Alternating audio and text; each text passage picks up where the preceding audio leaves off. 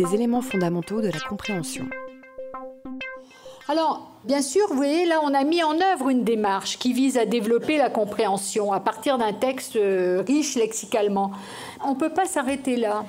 Il faut que vous ayez des séquences de lecture d'un texte entendu hein, ou lu en autonomie autour d'éléments fondamentaux de la compréhension. on va les prendre tous un par un, euh, suivant ce que l'on veut travailler, suivant ce, que, dont les élèves ont besoin hein, aussi, eh bien, on va travailler plutôt tel ou tel point.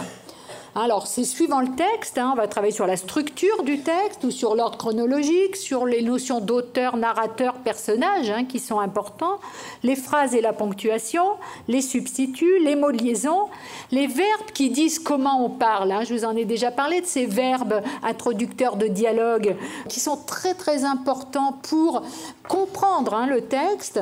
Les verbes qui indiquent des actions, Souvent, vous savez que, et on s'en aperçoit même au CM, hein, au cours moyen, les élèves, quand ils écrivent, ils ont du mal à trouver les bons verbes d'action qui vont traduire ce que font les personnages.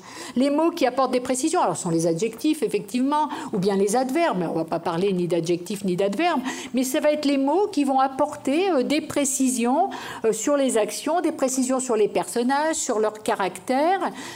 Alors, il y a des moments où on va plutôt euh, focaliser là-dessus. Parce que quand vous avez un album, en général, dans les albums, s'ils sont bien faits, s'ils sont des bons albums, tout ça, vous allez le retrouver. Mais bon, on ne peut pas travailler sur tout à chaque fois. On ne va pas passer trois semaines sur un album. Si vous lisez une histoire, on ne va pas passer trois semaines sur à décortiquer l'histoire. Ce n'est pas l'objectif. Par contre, suivant les albums, eh bien, on va plutôt centrer son exploitation d'album sur euh, un point euh, ou bien à la suite d'un texte qu'on aura lu.